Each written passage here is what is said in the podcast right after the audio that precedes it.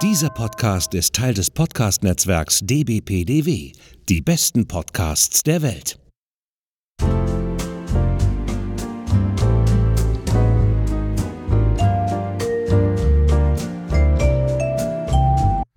Shit. Wie, ist schon wieder Sonntag heute?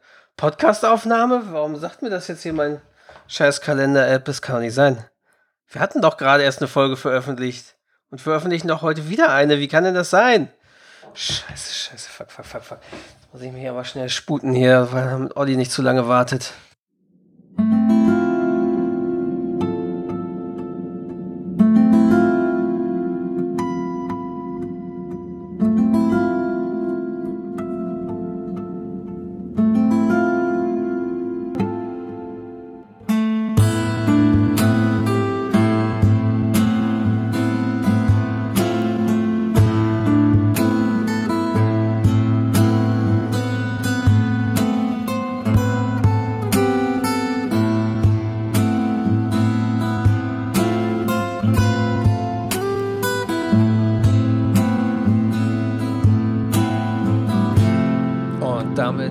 Willkommen zur 63. Episode von unserem Akte X-Cast.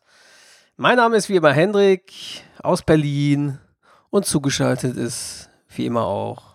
Sir, ja, Sir. Private Paul Yes. meldet sich zum Dienst, Sir. Yes, Sir, yes. ja, also ihr habt es eben im Mini-Intro gehört. Ich bin völlig unvorbereitet heute quasi, weil ich nicht damit gerechnet habe, dass wir schon wieder eine Podcast-Episode haben.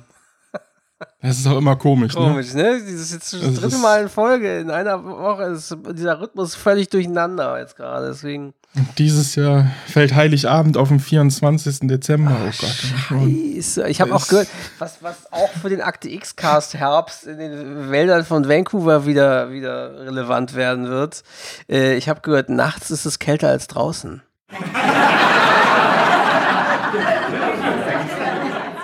Völlig unvorbereitet bin ich nicht. Ich habe die Folge natürlich gesehen. Es ist übrigens bei mir so viel gerade auf Arbeit zu tun, dass ich quasi sogar am Wochenende noch was mit für die Arbeit tun muss und deswegen keine Zeit hatte, mir ausführliche Notizen zu machen und mich jetzt voll aufs Transcript verlasse, was das angeht. Also außer was natürlich Zusatzinfos angeht. So, unsere beliebte Feedback-Sektion. Lisa Moonpie schrieb, hey, also zu dem Akte X PC-Spiel könnte ich auch mitreden. Hab das locker fünfmal gespielt am PC und für die PlayStation 2 habe ich es auch noch. Haha. Bin gespannt. Hab tatsächlich überlegt, es noch einfach nochmal zu spielen. Wäre mal interessant, sowas auf Steam oder so zu kaufen. Ansonsten immer schön die CD-ROMs wechseln, wenn man ins nächste Kapitel kommt. Das waren noch Zeiten. Good old times. Ja, zu dem Akte X-Cast-Spiel könnte man sich tatsächlich auch vorstellen, jemand mit hinzuzuschalten in unsere Zweierrunde hier, weil das ja so umfangreich sein wird. Ich vermute ja sogar, dass es vielleicht sogar äh, quasi, wenn wir das als Spezialfolge jetzt zwischen Staffel 3 und 4 machen, dass es vielleicht sogar dann zwei Spezialfolgen werden oder sowas, weil wenn wir das quasi behandeln wie einen übergroßen Film, wie eine lange Episode und das so durchgehend szenenmäßig, klar, natürlich entfällt das und dann klickt man darauf und dann kombiniert man Gegenstand mit bla bla bla, das fällt natürlich im Detail, aber wenn wir die Szenen besprechen, dann ist es ja wie ein überlanger, ja, wie ein überlanger Film. So, ne? Und das kann natürlich schon sein, dass das in einem Rutsch nicht machbar ist, sondern dass vielleicht sogar eher zwei Sonderfolgen sind im Akte X spielen. Könnte ich mir vorstellen. Wir müssen die ja auch nicht als Doppelfolge dann aufnehmen, Hardcore-mäßig, weil sonst sitzen wir wahrscheinlich hier sechs Stunden am Stück oder so. Weil die muss man dann ja auch nicht irgendwie im Wochenrhythmus releasen, wie wir es bei unseren harten Cliffhanger-Folgen haben. Aber wie gesagt, ich glaube, da müssen wir uns darauf einstellen, dass das Spiel so umfangreich sein könnte, wenn wir es besprechen, dass es durchaus zwei Folgen werden. Oder noch mehr? Man weiß Schauen es mal. nicht. Ich Müssen wir sehen. kann es nicht sagen. Ich kenne nicht den Umfang des Spiels. Kannst es dir ja mal kurz ja mal gucken, dass es dir vielleicht so was besorgst, dass du vielleicht Ende des Jahres mal anfangen kannst zu spielen oder so. Und ich werde jetzt auch mal wieder anfangen zu zocken und mir dann auch Notizen dann schon machen zu den Szenen sozusagen. Und ja, ich glaube, das wird, das wird, glaube ich, sehr umfangreich. Deswegen alle Sonderfolgen, die wir sonst so geplant haben zu Büchern, Comics, sonst wie, werden sich halt vertagen auf die Staffelpausen, die dann noch kommen, weil das Akte X-Spiel eben zeitlich eingeordnet ist zwischen quasi oder am Ende von Staffel 3.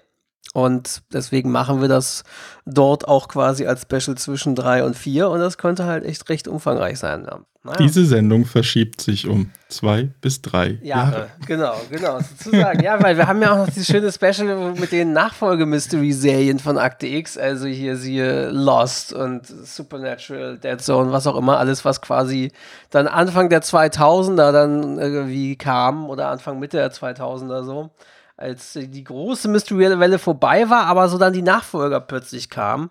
Das haben wir auch noch. Dachten wir eigentlich, machen wir dieses Jahr, aber ich glaube, das Akte X-Spiel wird uns dieses Special eben noch ein bisschen für andere Staffelpausen aufsparen lassen. Aber wir haben ja noch einige davon. ja, also Lisa Moonpie, besorgt dir gerne ein gutes Mikro. Wie gesagt, mit Headset weiß ich nicht. Haben wir schon mal mit jemandem aufgenommen, der nur ein Headset hatte, Olli? War es Natascha? Wir wissen es ich nicht. weiß es nicht. Ne? Wir wissen nicht, was Natascha genutzt hat. Also ein Headset kann natürlich funktionieren. Müsste man sonst mal ausprobieren. Von daher, Lisa, ja, Gäste sind ja immer willkommen und Gästinnen und deswegen, ja, freuen wir uns, wenn du vielleicht beim Akte X Spiel Special vielleicht zumindest bei einer oder anderen Episode dabei bist. Dann hatte Headbreak noch was als Ergänzung zu deiner Frage geschrieben, weil du ja meintest, wie, du hattest ihr geantwortet, sie hat uns ja hier diese, diese Videokassettenfotos geschickt. Headbreak, aka Lulu.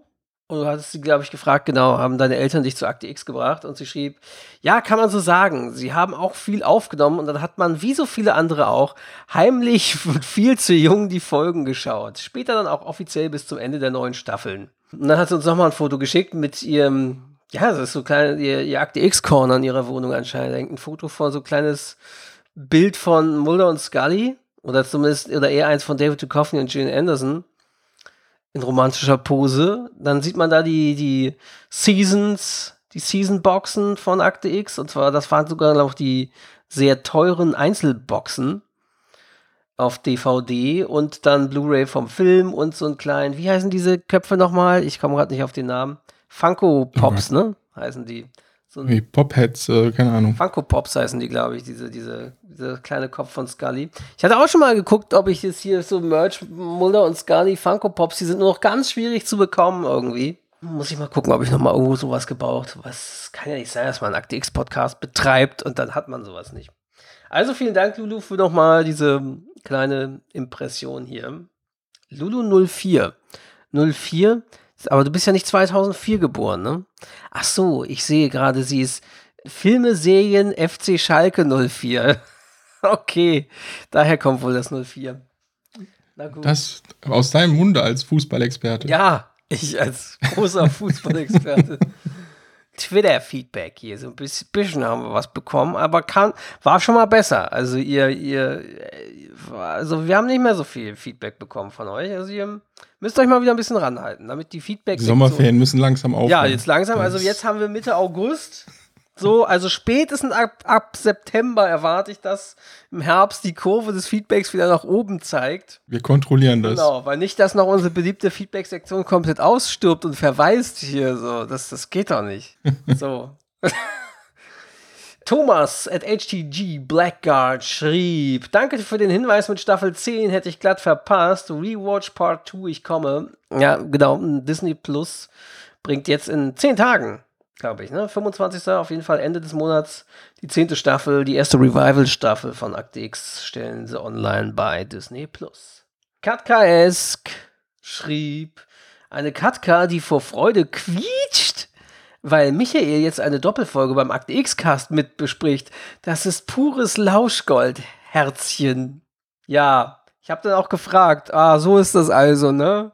Das, wir sind jetzt schon out. Also kann bald Michael den Podcast auch alleine machen. Als unser Head-Autor. Wahrscheinlich schmeißt er uns einfach irgendwann raus. Da er ja der Mann ist, der heimlich die Strippen zieht, so als mysteriöser Raucher oder, oder Skinner. Verschnitt. Aber ich kann es äh, nachvollziehen doch. Bei der Ja, Stimme. natürlich, ne? Also Michaels Stimme ist immer eine Bereicherung für jeden Podcast sozusagen. Steffi Mö schrieb, hey ihr drei, ich weiß nicht, ob es direkt als Hörbuch dazu zählt, aber es gibt bei Amazon ein Buch, Akte X, Vertrauen Sie niemandem, als Hörbuchversion mit Hörprobe. Ich persönlich finde die Aussprache von Mulder grausam, aber vielleicht stürzt den einen oder anderen nicht. Was ist denn das für ein Hörbuch überhaupt? Ist das ein fiktionales Buch oder was soll das sein? Aber auf jeden Fall spricht man dort, wird dort Mulder wohl eher wie Mulder oder Mulder oder Mulder oder irgendwas ausgesprochen. auf jeden Fall gibt es wohl eine sehr merkwürdige Aussprache von Mulder. Mulder, genau, Mulder schreibt sie. Ja, okay. Interessant. Ja, hat jemand gut recherchiert bei der Hörbuchaufnahme oder was auch immer. Das war's, Lars. Ja, ich sag ja, Feedback. Also, ich meine, sonst haben wir hier so 20 bis 30 Minuten, die wir manchmal reden und nur mit Feedback quasi oder in der Feedback-Sektion verbringen und verquasseln. Und jetzt, tja, so gut wie nichts. Also, ja, wir sind gar nicht enttäuscht. Also, gar nicht. Auch nicht leicht gekränkt. Es soll auch keinen Druck jetzt auf euch ausüben für künftige Episoden. Dann möchte ich an dieser Stelle aber nochmal mich beim Michael bedanken, der nicht nur bei den Aufnahmen dabei war, sondern auch den kompletten Schnitt ja. der letzten zwei Folgen übernommen hat. Und ja. das war eine ordentliche Ja, vor allem die zweite Episode war wohl hardcore, weil wir uns da sehr oft versprochen haben. Da waren wir irgendwie schon mega unkonzentriert. Und, und also man, man denkt es nicht, aber so stundenlang labern. So eine Doppelaufnahme, vor allem in der Hochsommerhitze so, das ist schon, das haut dann schon echt rein irgendwie. Und da, das war wohl sehr. Wie, von wie viel hat das runtergekürzt? Was schrieb er? Von 79 Minuten auf. Von knapp 90 auf knapp 70 Minuten, ah, meine ich, okay. hätte es runtergekürzt. Krass. Das spricht schon. ja, krass. Also nochmal vielen Dank, Michael, ja, auch hier im Podcast. Sowohl vor als auch hinter den Kulissen ein, ein sensationeller Mann. Wir besprechen heute Staffel 3, Folge 11 mit dem deutschen Titel Offenbarung. US-Titel Revelations. Yes. Drehbuchautorin war Kim Newton. Es ist leider die, erst das zweite Drehbuch, das sie schrieb zur Serie, nämlich sie hat noch die Folge Der See gemacht. Und, äh, aber die war ja ziemlich gut auch damals, glaube ich. Und, und leider war das, ist das jetzt schon ihr letzter Beitrag zur Serie. Und wer auch den letzten Beitrag zur Serie hat, ist David Nutter. Das ist seine letzte reguläre Episode äh, auf dem Regiestuhl. Danach hat er sich verabschiedet. Er hat, glaube ich, noch für Millennium fünf Episoden gemacht. Aus dem, naja, quasi Spin-off. Ist, ist es ja nicht wirklich, spielt ja aber tatsächlich, wie er später rauskam, im gleichen Serienuniversum, weil Frank Black ja später dann auch nochmal in irgendeiner Akte X-Staffel auftauchte, um dort irgendeinen Handlungsbogen von Millennium zu Ende zu bringen, glaube ich. Also muss es das gleiche Serienuniversum sein, ist aber halt die, einfach die zweite Serie von Chris Carter nach Akte X gewesen. Nee, dazwischen kam ja auch dieser, dieser Virtual Reality Quatsch. Oder? Den, den, wir, den wir da in unserer oh Folge besprochen haben, genau. Mhm. wir müssten es eigentlich wissen. Genau, nee, dann ist es sogar die, ich glaube, die dritte reguläre Serie nach, also die dritte Serie sozusagen. Und aber die halt mit dem nach Akte X größten Erfolg, weil sie ja immerhin, glaube ich, drei Staffeln hatte und auch viele Fans noch bis heute hat. Gibt auf YouTube, YouTube sag ich schon, auf Amazon kann man sich einfach so eine Doku angucken, irgendwie über, über die Entstehung von Millennium quasi und, und wie es jetzt heute, 20 Jahre später, aufgenommen wird, popkulturell und so. Also die hatte schon großen Einfluss. Und ja, da hat David Nutter noch mitgemacht, aber bei Akte X ist er dann komplett raus und dann hat er sich kurze Zeit später auch bei Millennium verabschiedet. Also sehr schade, weil seine Folgen waren ja immer mit die besten sozusagen oder zumindest inszenatorisch, selbst wenn das Drehbuch schwach war, hat er immer viel rausgeholt. Mal gucken, wie es mit dieser Episode ist. US-Erstausstrahlung war Freitag, der 15. Dezember 1995. Wir springen wieder zurück. Wir sind am 28. November 1996 bei uns. Die Einschaltquoten gingen um 2 Millionen zurück in den USA. Das war aber zu der Folge der Zug. Die war davor in den USA. Bei uns war die Folge davor der zweite Körper. Und bei uns ging es auch um 150.000 Zuschauer etwa zurück. Wir befinden uns in der First Church of Redemption in Waynesburg, Pennsylvania. Ich sage nur, Wayne interessiert richtig müden Jokes um die Ecke. Hast einen Clown gefrühstückt, ne? Wir ja. sollten nicht so früh aufnehmen. Sollten nicht mehr so früh aufnehmen, genau. lieber, lieber wieder abends, wenn es kühler wird, dann im Herbst und, und ich bei einer Flasche irgendwas sitzen kann. Ähm, weil ich bin jetzt auch noch mal im Intervall und darf eigentlich nichts, also außer Tee darf ich nichts trinken oder, oder Wasser oder so. Naja, naja. Ja, da hält in dieser Kirche in Waynesburg, Pennsylvania. Übrigens, ich habe nachgeguckt, Waynesburg, Pennsylvania gibt es tatsächlich einen kleiner Ort mit 4000 Einwohnern oder so. und ähm, benannt nach irgendeinem Helden, General Wayne, General so und so Wayne aus, dem, äh, aus der Revolution, gehörte zur, zur Garde quasi von George Washington zur Armee und wurde quasi die Stadt nach dem Mr. Wayne da benannt, Waynesburg. Ja, und dort hält er ein Reverend eine flammende Predigt über Glauben und Wunder. Das Wunder geschehen, die Wissenschaft aber immer nur Beweise sehen will, die man aber gar nicht bräuchte. Und dann ballt er seine Hände zu Fäusten und plötzlich scheint es aus seinen Händen herauszubluten. Die Gemeinde, da geht ein Raunen durch die Gemeinde. Sie ist fasziniert, erstaunt und schockiert. Und da sitzt aber so ein Typ im Publikum, in der, in der Gemeinde quasi, der die Predigt ganz ruhig verfolgt und den das kaum zu beeindrucken scheint. Etwas später, der Gottesdienst ist vorbei und dieser Reverend ist dabei, sich in seiner Garderobe abzuschminken, als plötzlich dieser ruhige Typ reinkommt und meint, das sei eine tolle Predigt gewesen, die viele berührt habe, ganz besonders ihn. Der Reverend bedankt sich und so und dann packt dieser Typ aber den Reverend am Hals und drückt ihn an die Wand und aus seinen Händen scheint irgendwie Hitze oder Dampf oder irgendwas zu kommen, so als würde den Reverend damit brandmarken oder so, ganz crazy. Und dieser schreit vor Schmerzen und man sieht, wie, ja, Bluttropfen auf die Schuhe des Reverend tropfen und äh, dann haben wir unseren beliebten Vorspann.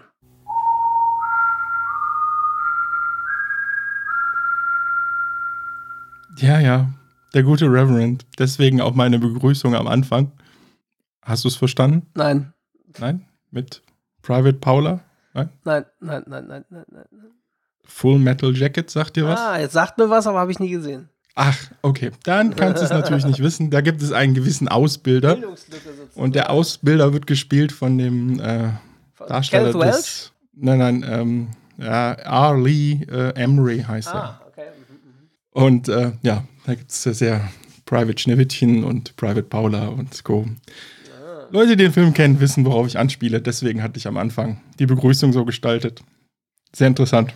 Full Metal Jacket von Stanley Kubrick mit unter anderem ja Early Army, Vincent D'Onofrio, Adam Ja. Baldwin, Matthew Modine, John Terry. Ja.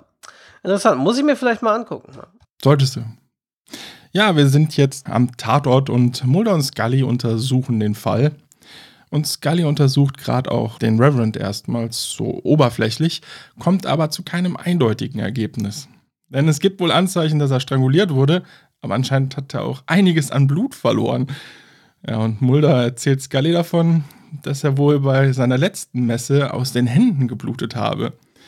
Ja, aber an seinen Händen kann Scully jetzt gar keine Wundmale finden. Ja, und dann tunkt Mulder seinen Finger in das Blut, neben dem Reverend, leckt es vom Finger ab und sagt, ein Fall von zu viel Glauben und zu viel Zucker. Es ist Ketchup. Fand ich ein bisschen komisch, ist wahrscheinlich eher der Synchro geschuldet, würde ich jetzt mal fast tippen. Ich glaube nicht, dass es A sieht nicht wie Ketchup aus und ich glaube, dass Scully den Unterschied zwischen Ketchup und Blut erkennen kann. Ja, Äh, wahrscheinlich. Sollte man meinen. Es sieht aber auch nicht, nicht danach aus. Also, das ist definitiv irgendwie Kunstblut oder sowas, ne? Ja, genau. Ich weiß es ja nicht.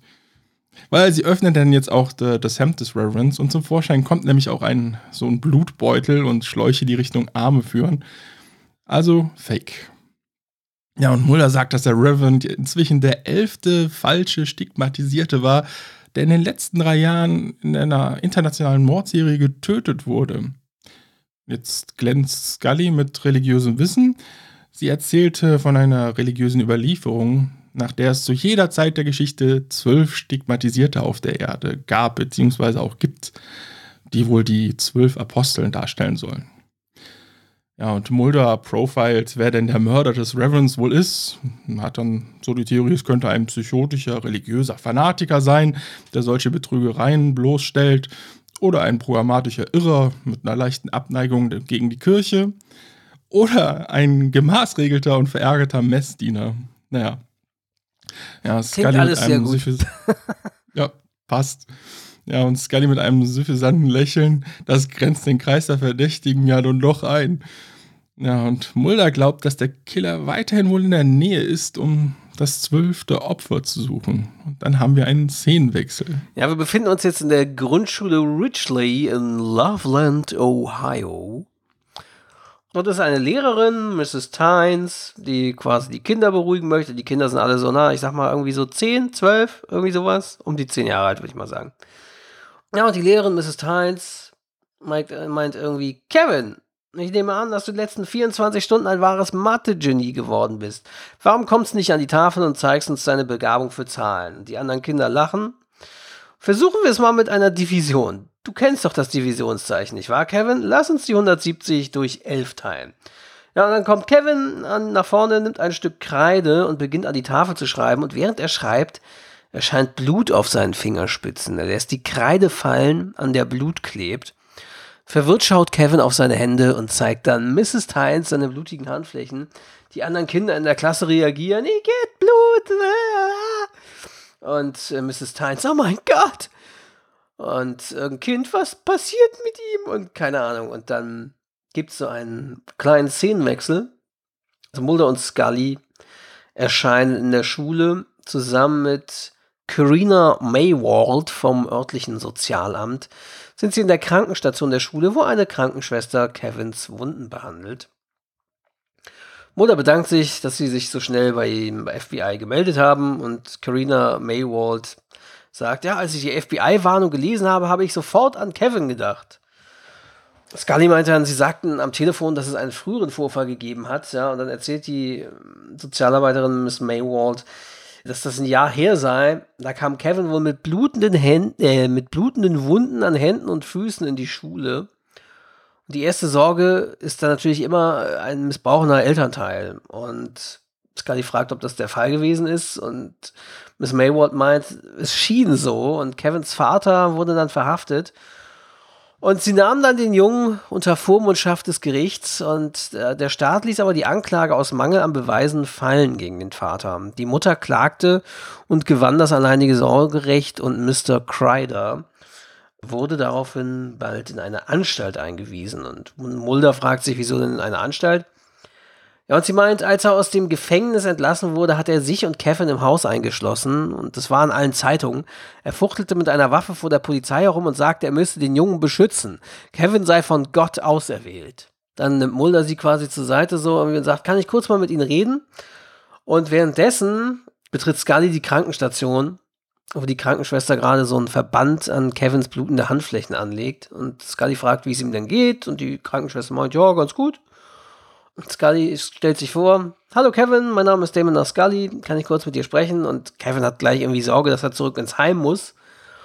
Und Scully meint, ah, das wissen sie jetzt noch nicht. Im Moment müssen sie erstmal herausfinden, was passiert ist. Und mm, sie fragt ihn dann, ob er ihr sagen kann, woher diese Schnitte an den Händen kommen. Und er sagt, er weiß es nicht. Und er meint dann, sie wollen doch, dass ich sage, dass mein Dad es getan hat. Und Scully sagt, ich will nicht, dass du etwas sagst, was nicht wahr ist.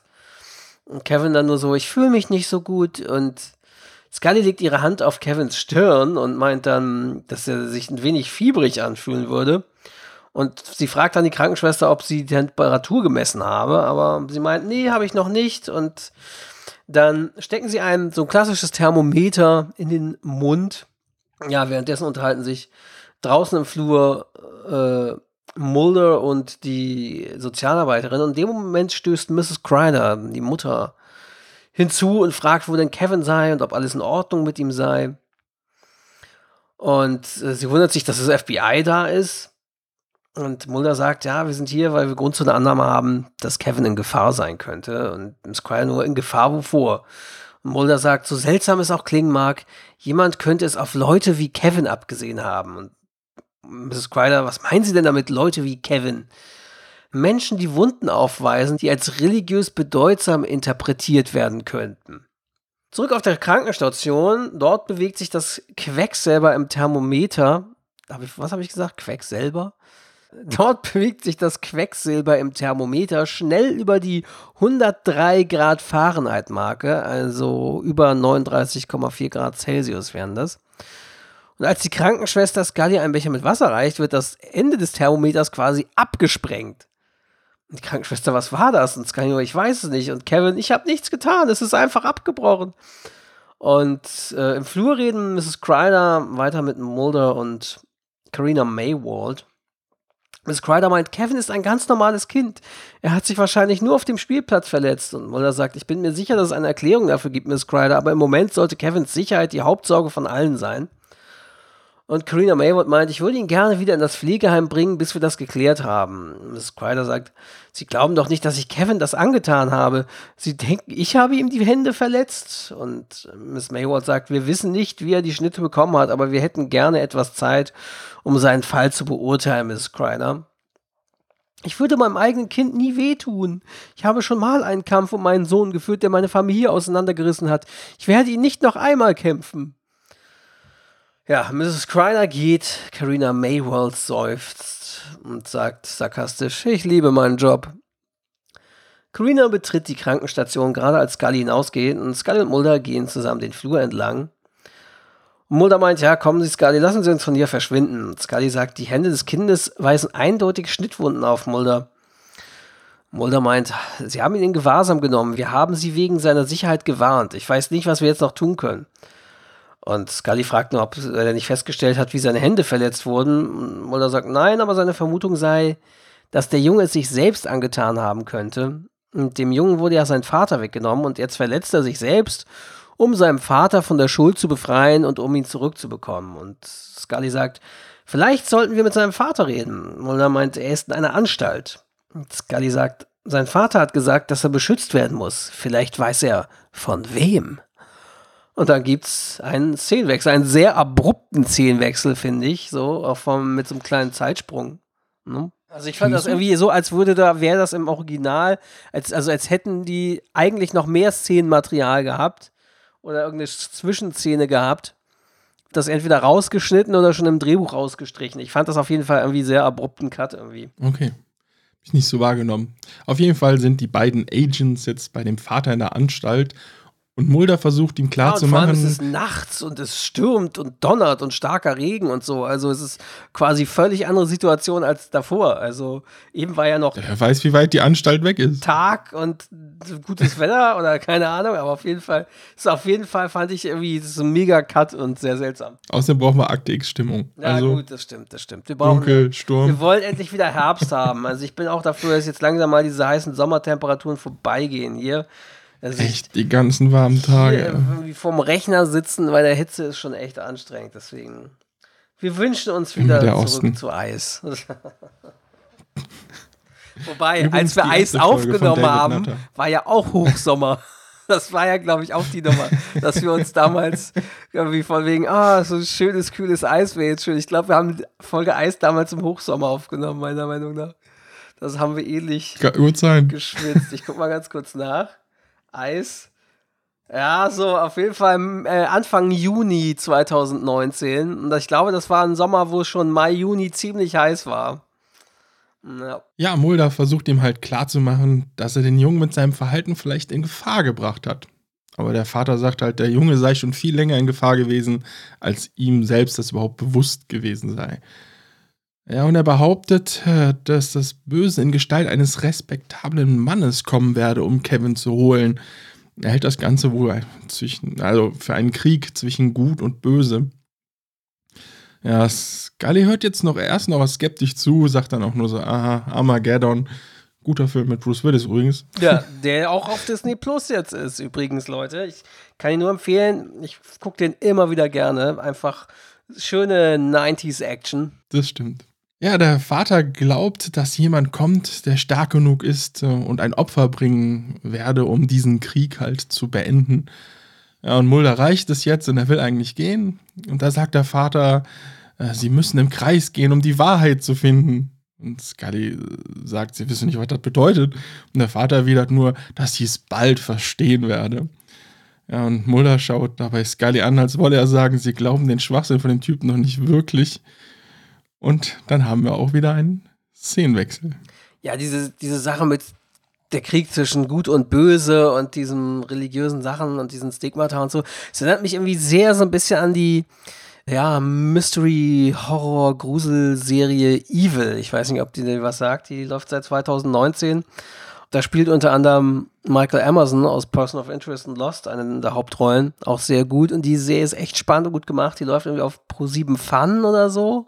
Lief dann auch vor kurzem nochmal mhm. auf Pro7 regulär.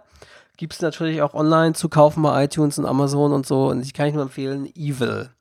Sehr spannend. Wann soll ich das Zeug denn gucken? Ja, weiß ich auch ich nicht. Podcast. Ich weiß es weißt doch auch hast nicht. Du keine Zeit mehr. Ich weiß es doch auch nicht. Mir wurde ja vorhin schon wieder bewusst, dass ich, aber das, da, komme ich, da kommen wir in der Nachbesprechung bei den Zusatzinfos zu, dass ich noch was anderes weiter gucken muss. Egal. ähm, manche können es vielleicht schon ahnen, worauf ich anspiele. Mal sehen. Wir sind in diesem Kinderheim. Nachts erzählt Kevin einer Gruppe von Kindern eine Gruselgeschichte. Die beiden Kinder rennen den langen Flur entlang, aber alle Türen sind verschlossen. Sie können nirgendwo hin. Bald werden beide erledigt sein. Sie können hören, wie sein blutiges Bein über den Boden schleift. Der Mutant ist ihnen auf der Spur, hungrig nach dem Geschmack von jungem Fleisch. Und währenddessen sieht man halt ja, wie, wie sich jemand quasi wirklich nähert, der so aussieht, irgendwie, also irgendwie so eine Glatze hat und so ein humpelndes Bein hat und so, sieht ziemlich creepy aus. Und der scheint irgendwie in diesem Kinderheim jetzt zu sein oder dort einzudringen. Und die fragen irgendwie auch die, die Kinder, ja, wie sieht denn der aus? Und wollt ihr das wirklich wissen? Er sieht aus wie der Teufel und er hat eine Glatze, weil alle seine Haare in der Hölle verbrannt sind.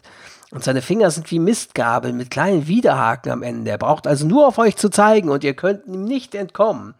Mit jedem Schritt kommt er näher, Schritt für Schritt, für Schritt, für Schritt, für Schritt. Er ist jetzt so nah, dass sogar die Möbel anfangen zu zittern. Schritt für Schritt, für Schritt, für Schritt. Ja, Kevin ist ganz schön, hat ganz schöne Fantasie, der Junge. Ja, und dann sieht man, wie der Mann sich dem Zimmer nähert. Die Tür öffnet sich und der große Mann, der eine Glatze und einen seltsam geformten Kopf hat, betritt den Raum. Die anderen Kinder sehen ihn und fliehen und kreischen. Ah! Weil sie jetzt total geschockt sind, weil der wirklich genau aussieht wie in dieser Beschreibung von Kevin. Kevin bleibt ganz ruhig auf seinem Stuhl sitzen und dieser bedrohliche Mann nähert sich Kevin, starrt Kevin an. Dann nimmt er seine Hände und dreht sie mit den Handflächen nach oben, um die Blutflecken zu sehen. Und dann, ja, entflieht er mit Kevin in die Nacht sozusagen. Und es gibt einen Szenenwechsel. Ja, Kevin ist ja entführt worden und so sehen wir jetzt einen Trupp von Polizisten in diesem Schlafraum, die den ganzen ja, Tatort untersuchen und auch unsere Agents sind da. Scully schaut sich äh, gerade das Bett des Jungen an, während Mulder zusammen mit einem Zeichner die anderen Kinder befragt. Die können den Täter auch relativ gut beschreiben, zumindest ähnelt das Phantombild doch recht stark dem glatzköpfigen Entführer. Mhm, ja. Ja, die Mutter kommt total aufgelöst hinzu, kann einfach nicht verstehen, wie Kevin aus dem Heim entführt werden konnte. Und Mulder versucht sie zu beruhigen. Und ähm, ja, dann unterhält er sich mit Scully alleine und zeigt ihr das äh, Phantombild mit den Worten, der Junge ist wohl von Nosferatu persönlich entführt worden. Mhm. Da gibt es ja im Original einen anderen Spruch. Und äh, ah, okay. hast du den mitbekommen? Nein. Der stand. Ah, doch, hum mit Homer genau, Simpsons genau, Evil äh, Twin, ne? Genau, genau. Sieht aus wie Homer Simpsons Evil Twin. Und ich vermute ja mal, wahrscheinlich wär, wird zu dem Zeitpunkt, obwohl es ja auch Pro 7 war, wo auch die Simpsons ja später liefen, um, ähm, und ich glaube, zu dem Zeitpunkt müssen die Simpsons schon so 95, 96, da haben die Simpsons schon, da sind die Ach, da liefen die schon lange. Bei, bei Pro 7, ja. Aber ich glaube, wahrscheinlich dachten sie damals, da waren die Simpsons wahrscheinlich noch nicht in Deutschland dieser Mega-Renner. Da waren die ja noch so ein bisschen unter Ausschluss der Öffentlichkeit und wurden erst langsam groß im Vorabendprogramm und so weiter. Und ich glaube, wahrscheinlich haben sie gedacht, ah, diese Simpsons-Anspielung versteht keiner. Was soll das sein? Die Simpsons, so eine Kinderzeichentrickserie läuft irgendwie, ich glaube, das lief sogar damals auch Samstagvormittags oder so, das weiß ich nicht. Auf jeden Fall, mhm. wahrscheinlich dachten sie dann bei der Synchronfassung, ah, nee, das, diesen, diesen, diese Anspielung auf die, so eine Kinderzeichentrickserie versteht kein Mensch. So, die kennt hier kaum jemand. Also heutzutage natürlich absurd. Weißt du, ich meine, selbst, selbst fünf, fünf, sechs Jahre später auf Pro7 wäre das auch absurd gewesen und heutzutage erst recht. Aber damals war die Simpsons einfach noch nicht dieses Popkulturphänomen international und auch nicht in Deutschland. Und deswegen, ich glaube, es liegt daran. er witzelt jetzt auch weiter, dass das definitiv nicht dieser Stigmata-Mörder ist. Und Scully hält es auch nicht für den Mörder. Für sie passt nämlich das Ganze nicht zusammen, weil dieser Mörder hatte bisher ja keins der Opfer entführt. Und da kommt die Mutter zu den Agents und sieht das Phantombild und sagt: Moment, den Mann, den kenne ich doch. Das ist Owen Jarvis. Der arbeitet bei uns auf der Farm. Und dann haben wir auch direkt wieder einen Szenenwechsel. Ja, wir sind irgendwie in Owen Jarvis Bungalow. Owen Jarvis zeigt Kevin eine kleine Schnitzerei eines Vogels zusammen mit anderen Schnitzereien von Tieren. Er erzählt, ich habe alle Tiere selbst geschnitzt. Das ist die Arche. Gefällt sie dir? Und Kevin fragt, wann bringst du mich nach Hause, Owen? Und Owen Jarvis sagt, es gibt keinen Grund, Angst zu haben. Ich werde dir nicht wehtun. Ich habe dich beobachtet, Kevin. Du bist ein ganz besonderer Junge. Das weißt du doch, oder? Und Kevin nur so, ich will nach Hause. Und Jarvis sagt, das kannst du nicht. Ich kann dich nicht nach Hause lassen. Und Kevin fragt, warum nicht? Und weil es nicht sicher ist. Ich bin dein Freund, Kevin. Du musst mir vertrauen. Sieh mich einfach als deinen Schutzengel an. Und dann hören sie, wie draußen ein Auto vorfährt und er dann so, psst. Und äh, sei still, bleib hier, rühr dich nicht. Und, und Jarvis schnappt sich eine Schrotflinte, steigt die Leiter vom Dachboden hinunter und als er aus der Küche zur Vorderseite des Hauses rennt, stürmen Mulder und Scully mit erhobenen Waffen durch die Vordertür hinein und sagen: FBI, legen Sie Ihre Waffe nieder, legen Sie sie genau dorthin, wird's bald. Und ja, Jarvis gehorcht. Mulder fragt: Wo ist der Junge? Wo ist der Junge? Aber Jarvis antwortet nicht. Scully geht um ihn herum, um das Haus zu durchsuchen. Und Jarvis spricht zu Scully, als er an ihm vorbeigeht: Tun Sie ihm nicht weh, bitte. Scully sieht das Seil für die Tür zum Dachboden und zieht daran. Kevin keucht, als er das Geräusch der herabfallenden Leiter hört. Scully klettert auf den Dachboden hinauf. Ah, mein Handy hat gerade vibriert. Hat man das während der Aufnahme gehört? Es ist auf jeden Fall der Hinweis von Pocket Casts, dass eine neue Episode des Akte X Cast online gegangen ist. Der Zug! genau. also Leute, sofort diese Episode abbrechen und der Zug hören. Ach nee, hä? Ach so, scheiße. ja, Scully fragt dann, Kevin? Aber Kevin ist nicht auf dem Dachboden. Kurz darauf hören Mulder und Scully Jarvis auf dem Dachboden. Mulder hat Jarvis Handgelenke mit Handschellen hinter ihm auf einen Stuhl gefesselt. Und Mulder fragt wieder, wo ist der Junge? Was haben sie mit Kevin gemacht? Und Owen Jarvis erzählt dann, dass er nach, nicht nach Hause kann, weil es dort nicht sicher sei. Das habe er ihm gesagt.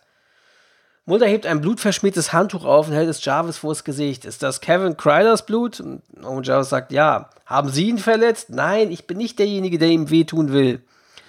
Und Scully fragt, wenn Sie es nicht sind, wer ist es dann? Und Owen Jarvis sagt, ich wurde nur gebeten, den Jungen zu beschützen. Von wem? Wer hat Sie gebeten, ihn zu beschützen? fragt Mulder. Und Owen Jarvis sagt, Gott. Mulder, Gott? Das war ein ziemliches Ferngespräch, nicht wahr? Und, und Jarvis sagt, die verstehen nicht. Wenn jemand Kevin nicht beschützt, und Mulder ergänzt dann, dann ist es das Ende der Welt, wie wir sie kennen, richtig? Und, äh, und Jarvis sagt, wer Ohren hat, der höre. Ja, Mulder meint, wer eine Zunge hat, der soll sprechen. Jetzt sagen Sie mir, wo er ist. Und Owen wendet sich an Scully und sagt, Sie glauben mir doch, oder? Ich meine, Sie müssen dieses Kreuz doch nicht nur als Erinnerung tragen. Und Scully sagt, Mr. Jarvis, meine religiösen Überzeugungen sind hier kaum das Thema. Aber das sind sie. Wie können sie Kevin helfen, wenn sie nicht glauben? Sogar der Mörder er glaubt. Und Mulder sagt, und die Leute in der Stadt fragen sich, warum ich sonntags ausschlafe. Und Owen Jarvis sagt, Christmette, Fisch am Freitag. Und sie denken, das macht sie zu einer guten Christin. Nur weil sie das Opfer nicht verstehen, weil sie unwillig sind, denken sie nicht für einen Moment, dass sie die Regeln für mich festlegen. Ich stelle sein Wort nicht in Frage. Was immer er von mir verlangt, werde ich tun. Jarvis steht auf, seine Hände immer noch hinter ihm gefesselt. Mutter meint, setzen Sie sich, Mr. Jarvis. Und er sagt, ich möchte einfach nur in den Himmel kommen. Jarvis dreht sich um, beugt sich vor und läuft zum Fenster und springt quasi raus durch die Scheiben. Muller, hey, und Scully, nein. Jarvis springt durch das Fenster, Mulder rennt schnell die Treppe hinunter, während Scully zum Fenster rennt und hinausschaut. Unten auf dem Boden kämpft sich Jarvis auf die Beine und zerbricht die Handschellen. Mit einer Wunde am Kopf durch das zerbrochene Glas rennt er davon. Mulder kommt aus dem Haus und schaut sich auf den Feldern draußen rum, sieht aber kein Zeichen von Jarvis mehr. Kevin kommt durch die Hintertür bei sich zu Hause rein. Es ist inzwischen auch dunkel und er macht auch kein Licht an, ruft nach seiner Mutter, aber die scheint nicht da zu sein. Dann klingelt es auf einmal an der Tür und vorsichtig schleicht sich der Junge zu einem Fenster in der Nähe der Tür, schaut nach draußen. sieht einen Mann, scheint ihn nicht zu kennen und schleicht sich dann daraufhin die Treppe hoch. Ja, dann fährt die Kamera auf den Teppich vor der Eingangstür und wir sehen auf einmal, wie der Türknauf glühend heiß auf dem Teppich fällt und der Stigmata-Mörder eintritt und nach Kevin ruft. Oh, das ist ein schöner Er Name, doch, der er. Stigmata-Mörder. Klingt wie ein guter Ja, Serienkiller, ja. Ja, so würde ich ihn nennen in der Zeitung, Genau, der oder? Zodiac-Killer, der Stigmata-Mörder, geil. Ja, langsam schreitet er durchs Haus. Er findet auch ein Bild der Familie und jetzt weiß er auch, wie Kevin aussieht.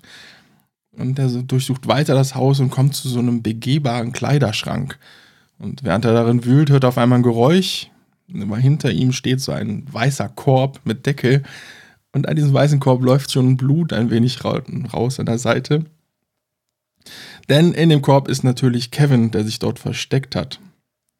Der Mörder öffnet halt diesen Korb, will sich gerade Kevin greifen, da stürzt sich Owen auf ihn, kämpft mit ihm. Kevin kann dadurch fliehen, doch der Mörder kann Owen mit seinem heißen Griff, wie wollen wir es nennen, Ja, töten. ja. Ja, und Kevin will gerade durch die. Haustür. Mit der, Schöner Ja. Bruce Lee-Film. Der Mann mit der die Todespranke. glühende Die Todespranke. glühende Todespranke ist zurück, genau. Schön. Ja, Kevin will jetzt auch gerade durch die Haustür fliehen und da kommen ihm Scully und Mulder entgegen. Und Kevin ist total verängstigt und sagt, da oben ist er. Mulder schnappt sich seine Waffe, geht nach oben, während Scully sich um den Jungen kümmert. Doch Mulder findet leider nur noch den toten Owen vor. Bisschen seltsam fand ich da, der hatte vorher ganz viele Glasscherben im Gesicht. Jetzt hat er gar keine Glasscherben mehr im Gesicht äh, und auch nur relativ wenig Blut im Gesicht. Passte nicht so ganz. Aber Kevin fragte Scully, ob sie geschickt wurde, um ihn zu beschützen. Und sie schaut ihn dann ein bisschen so seltsam entsetzt an und wir haben einen Szenenwechsel. Ja, wir sind jetzt im Autopsiesaal. Scully fängt die Autopsie an. Owen Lee Jarvis an. Erwachsener, weißer Mann, 42 Jahre alt. Die Todesursache ist Strangulation, übereinstimmend mit früheren Opfern, wie die Brandspuren um seinen Hals nahelegen. Außer scheint eine Art Muster direkt rechts neben seiner Luftröhre zu geben, möglicherweise ein Handabdruck. Notiz an das Labor zur weiteren Überprüfung. Es ist jetzt 14 Stunden nach dem Todeszeitpunkt, aber bis jetzt hat sein Körper noch nicht einmal angefangen zu verwesen. Ja, Scully hebt seine Hand und sie sagt, die Leichenstache hat noch nicht eingesetzt. Seine Körpertemperatur beträgt weiterhin 98 Grad, beziehungsweise circa 336,7 Grad Celsius. Seine Hautfarbe, die Leichenblässe, ist rosig. Und dann hält sie seine Hand an ihre Nase und hm, Mulder tritt dann durch die Tür in die Leichenhalle ein. Gibt es irgendwelche Offenbarungen? Ah, Roll Credits. Ja, und Scully spricht mit einer leicht angestrengten Stimme. Mulder, würden Sie mir einen Gefallen tun? Würden Sie an Mr. Jarvis riechen? Und Mulder starrt Scully ein paar Sekunden lang ungläubig an. Sie wollen, dass ich an ihm rieche? und er bewegt sich da mit einem leichten Lächeln um den Tisch herum. Dann kommt er dem Wunsch nach und fragt, was soll ich denn da riechen? Sie nehmen keinen schwachen, blumigen Geruch wahr? fragt Scully. Mulder starrt Scully an, die erschrocken vom Tisch zurückweicht und Scully sagt, Mulder, der Körper dieses Mannes zersetzt sich keineswegs normal. Im Katechismus haben wir von solchen Fällen gehört. Sogenannte Unverwesliche, deren Körper nicht verwesen und die einen Blumenduft verströmen. Mulder, ist das hier ernst? Und Scully dann, die heilige Cecilia, der heilige Franziskus. Mulder lächelt, und jetzt wollen sie andeuten, dass dies der heilige Owen ist? Und Scully meint, ich weiß es nicht. Scully, diese Geschichten, auf die sie sich beziehen, werden meist als hagiografische Erfindungen angesehen, nicht als historische Wahrheiten, genau wie das Auftreten der Stigmata. Und Scully meinten, was glauben Sie, was das hier ist? Dieser Mann, er war ziemlich abnormal im Leben, vielleicht verwest er auch abnormal. Nun, ist ein Heiliger oder eine heilige Person nicht nur eine andere Bezeichnung für jemanden, der abnormal ist? Mulder fragt, glauben Sie das wirklich? Scully sagt, ich glaube an die Vorstellung, dass Gottes Hand bezeugt werden kann. Ich glaube, dass er Wunder schaffen kann, ja. Und Mulder sagt, auch wenn die Wissenschaft sie nicht erklären kann? Scully meint, vielleicht ist es genau das, was Glaube ausmacht. Und Mulder meint, nun, Ich würde nicht zulassen, dass der Glaube hier ihr Urteilsvermögen überwältigt. Diese Leute sind einfach Fanatiker, die sich fanatisch verhalten und die Religion als Rechtfertigung benutzen. Sie geben gutgläubigen Paranoikern wie mir einen schlechten Ruf. Sie sind nicht göttlicher oder heiliger als das Ketchup, das wir an dem ermordeten Prediger sahen. Und ich denke, wenn sie ihre Autopsie beendet haben, werden sie zum selben Schluss kommen. Und dann sagt er noch spöttisch, heiliger Owen. Und Scully blickt kurz nach oben und es gibt wieder einen Szenenwechsel. Ja, ihr Blick ist auch, ne, so nach dem Motto, das kann doch jetzt nicht sein, ne? Jetzt glaubt er mir ja gar nichts. Ausgerechnet und stellt Mulder, alles in ja, Frage. genau. Ja, ja, also, man, also der Blick ist schon, Ja. ja. Genau, wir sind jetzt im gerichtsmedizinischen Labor in Hamilton County, Ohio. Mulder liest gerade einen Bericht, kreuzt auch irgendwas an. Und äh, dann kommt Scully hinzu. Da hat sie wohl gerade zuvor angerufen, dass sie doch vorbeikommen soll. Und Mulder zeigt ihr den Bericht. Und dass man auch an den anderen Opfern so Handabdrücke am Hals gefunden hat, die sich so eingebrannt haben. Und tatsächlich hat sich beim Einbrennen wohl auch der Fingerabdruck mit eingebrannt, zumindest bei einem der Opfer. Und diese Fingerabdrücke gehören zu einem Geschäftsmann namens Simon Gates, dem wohl eine Firma in Atlanta gehört und der ist wohl einer der reichsten Männer in den Südstaaten. Und Scully murmelt so vor sich hin, ein mächtiger und wohlrespektierter Mann. Ja, Mulder berichtet weiter, dass Gates wohl volltrunken einen Unfall verursacht hat vor drei Jahren, wodurch ein Junge gelähmt worden ist. Er hat wohl eine Bewährungsstrafe erhalten und hat dann das Land verlassen, und zwar nach Israel. Dann fragt Mulder, haben Sie schon mal vom Jerusalem-Syndrom gehört? Ja, das ist, wenn die Leute, die das heilige Land besuchen, unter religiösen Wahnvorstellungen leiden, die durch die Reise ausgelöst werden. Mulder, ja, sie kehren nach Hause zurück und sind überzeugt, dass sie der Messias, Moses, die Jungfrau Maria oder sogar der Teufel selbst sind. Nun, wenn es das ist, was Simon Gates glaubt, dann ist er genauso wahnhaft wie Michael Crider, nur noch viel gefährlicher. Und dann klingelt Mulders äh, Mobiltelefon und er geht ran. Mulder murmelt, was? Wie ist das möglich? Und Scully sagt, das ist, es ist Kevin, nicht wahr? Und Mulder sagt kurz, bleiben Sie dran. Und dann sagt er zu Scully, äh, ja, ein Sozialarbeiter hat Kevin angeblich um 1 Uhr zum Mittagessen mitgenommen, aber Zeugen behaupten, sie hätten ihn genau zur selben Zeit mit seiner Mutter außerhalb der Einrichtung gesehen. Und dann gibt es wieder einen Szenenwechsel. Eine Straße in einer ländlichen Gegend. Mrs. Crider hat die Motorhaube ihres Autos hochgeklappt. Um sie herum steigt Dampf und Rauch auf. Und die Hupe ertönt. Mrs. Crider sagt, Kevin, hör auf zu hupen. Und äh, sie versucht den Kühlerdeckel zu berühren, der aber sehr heiß ist. Ein anderes Auto hält an, ein Mann steigt aus und nähert sich Mrs. Crider. Kevin kann aber das Gesicht des Mannes nicht sehen, weil die Motorhaube im Weg ist. Und es ist natürlich, man hört es schon, Mr. Gates. Sieht aus, als hätten sie ein paar Probleme. Kann ich Ihnen behilflich sein? Mrs. Crider, oh nein, es ist in Ordnung. Das macht das die ganze Zeit. Ich muss nur abwarten, bis es abgekühlt ist. Und Gates sagt, lassen Sie mich wenigstens die Klappe für Sie abnehmen. Das sollte die Sache in Gang bringen. Und dann bewegt sich Gates um das Auto herum. Und Kevin kann nun sein Gesicht sehen. Gates öffnet den Deckel mit bloßen Händen. Heißer Dampf spritzt aus dem Kühler direkt auf seine Hand. Und nichts passiert, aber Mrs. Crider sieht ihn misstrauisch an. Und Gates meint, früher haben die Leute angehalten, um zu helfen. Jetzt fahren sie einfach vorbei. Früher haben sich die Leute auch bedankt. Und Miss Crider, was wollen Sie? Und Gates sagt, ich glaube, das wissen Sie. Und Kevin erscheint plötzlich auf der Wiese in einiger Entfernung vom Auto und ruft, hey Mister! Und Mrs. Crider sagt nur, Kevin, lauf! Und Gates läuft dann hinter Kevin her auf diesem Feld auf der Wiese. Ähm, aber Mrs. Crider hält ihn fest. Und äh, Gates stößt sie aber auf die Straße und jagt Kevin auf dem Feld hinterher. Und ein zweiter Kevin steigt aus dem Auto aus und geht zu seiner am Boden liegenden Mutter.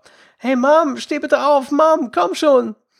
Mrs. Crider nur so, oh, oh. Und Gates verfolgt äh, weiter den ersten Kevin, der sich hinter einer Hecke duckt. Gates folgt ihm, sieht aber keine Spur von ihm.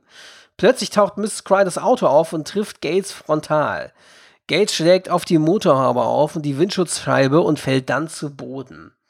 Das Auto fährt weiter zurück auf die Straße und Mrs. Crider fährt, ist aber noch total benommen von ihrem Sturz. Kevin, Mom, geht's dir gut?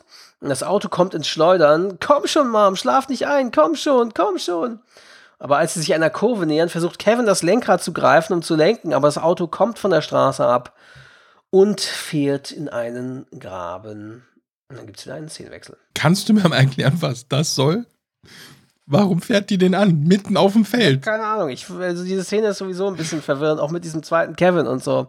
Ich habe das erst gar nicht kapiert. Also es ist sehr strange. Ja, durch den Anruf vorher mit Mulder, okay, wurde so ein bisschen klar, aber ich, ich fand die Szene total gut. Ja. Unsinnig. Kommen wir direkt zur nächsten Szene. Ja, wir sehen Krankenwagen, Polizei, Feuerwehr und auch unsere Agents sind am Unfallort. Kevin sitzt im Auto der Agents und Scully kümmert sich um ihn.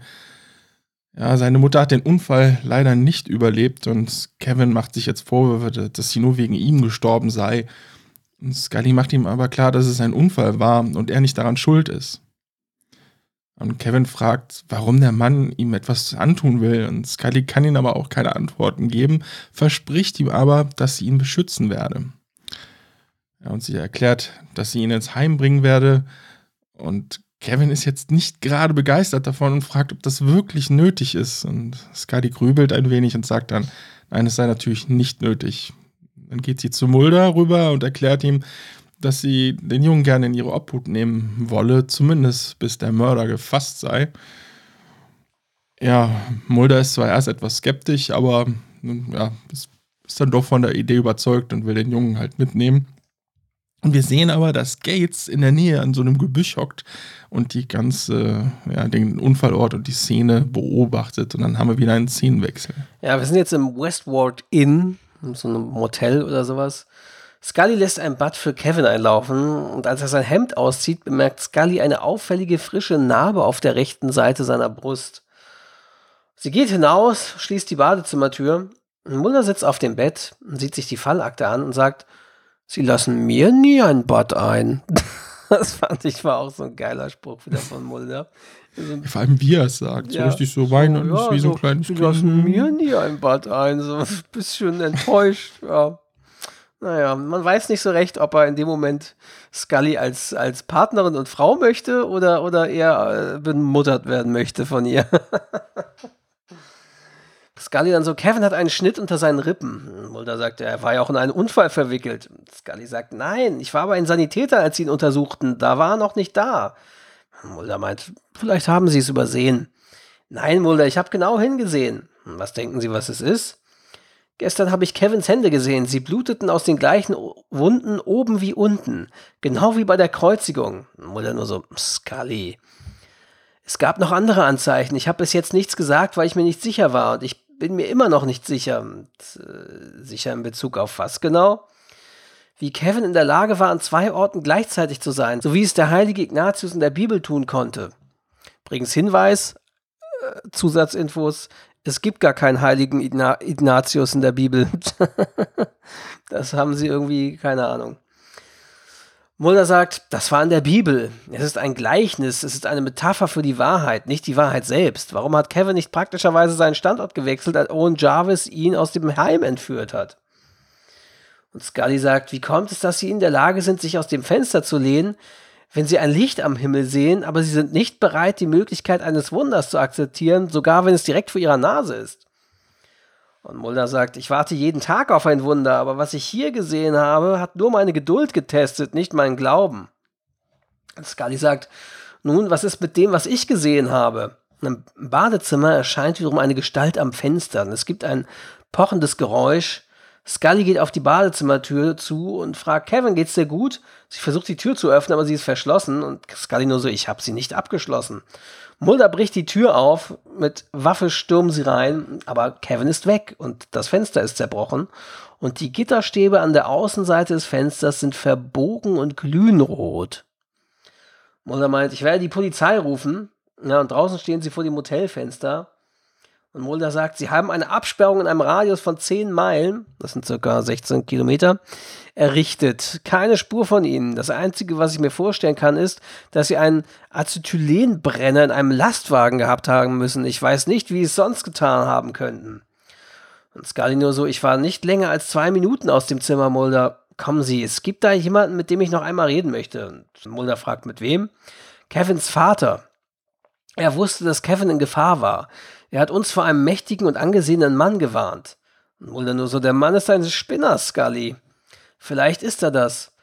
Aber falls Kevin in unmittelbarer Gefahr ist, selbst wenn sein Vater etwas über Gates zu sagen hat, hilft uns das im Moment nicht weiter. Scully, nun, es bringt uns auch nicht viel, hier herumzustehen. Und dann gibt es wieder einen Szenenwechsel. Ja, die sind bei Mr. Crider jetzt wieder in der Anstalt. Und sie zeigen ihm ein Foto von Gates. Aber er sagt, er hätte den Mann noch nie gesehen. Und er sagt, er fühle sich jetzt auch gerade nicht so gut. Mulder zeigt Scully das Protokoll der Medikamente, die Mr. Crider erhalten hat. Und Scully Haloperidol, das ist ein starkes Antipsychotikum. Sie haben seine Dosis erhöht. Sie dreht sich trotzdem zu ihm um und will wissen, was er beim ersten Besuch damit gemeint hat. Sie müssen im Kreis gehen, um die Wahrheit zu finden. Aber er sagt, er kann die Frage nicht beantworten. Er kann sich auch nicht erinnern, das irgendwie gesagt zu haben. Ja, und enttäuscht verletzt Scully den Raum. Und gleichzeitig bekommt Mulder einen Anruf. Gates wurde wohl am Flughafen gesehen und er wollte dort ein Auto mieten. Aber Scully starrt dabei die ganze Zeit auf so einen Müllcontainer, auf dem so Pfeile einen Kreis bilden. Zeichen für Recycling. Und Scully wird bewusst, was im Kreis gehen bedeutet. Denn Gates hat wohl eine Recyclingfirma in der Stadt und sie glaubt, Gates hat den Jungen dorthin gebracht. Na, Muller wird klar, dass Scully vielleicht glaubt, die Auserwählte zu sein, äh, die, um Kevin zu beschützen.